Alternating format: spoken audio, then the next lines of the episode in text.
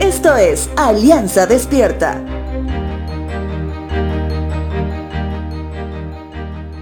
Si te hablo acerca de la palabra control, ¿qué es lo primero que viene a tu mente? Bueno, creo que depende mucho de quién eres. Tal vez si eres aún joven y vives en casa de tus padres, la palabra control la puedes traducir como lo que puedes y no puedes hacer según el control de tus padres.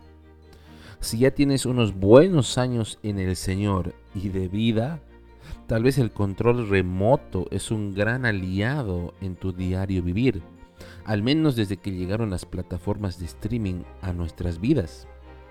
Si eres un amante de los vehículos, el control de tracción realmente es de ayuda, al menos para tomar mejor las curvas de las carreteras o para los vehículos todoterreno. Los vuelven prácticamente una especie de tanques de guerra.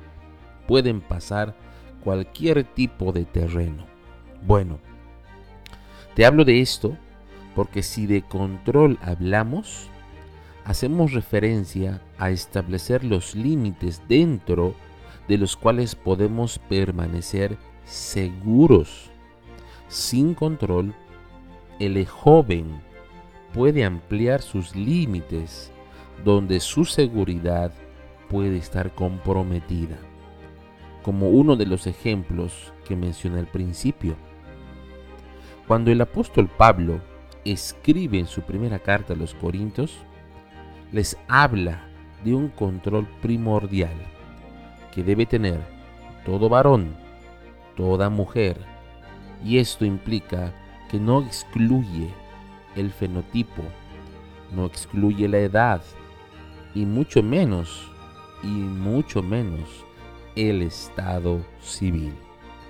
Primera carta a los Corintios capítulo 7 versos 8 y 9 dice lo siguiente.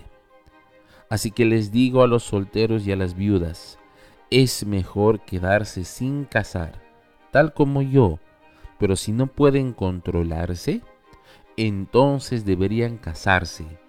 Es mejor casarse que arder de pasión.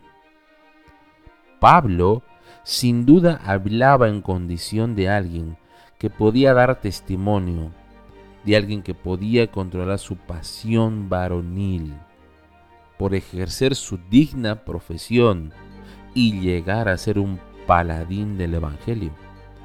Pero él lo reconoce y él admite que no todos pueden. Por eso sugiere que si no puedes establecer un control que te libere de los peligros para tu vida, lo mejor para esta es el matrimonio donde las relaciones íntimas con tu esposa o con tu esposo son de bendición, a diferencia de hacerlo sin control y fuera del matrimonio. Recuerda, el control no te cohibe, el control bendice tu vida para que tengas libertad de ver a Dios y reconocer sus caminos para tu vida.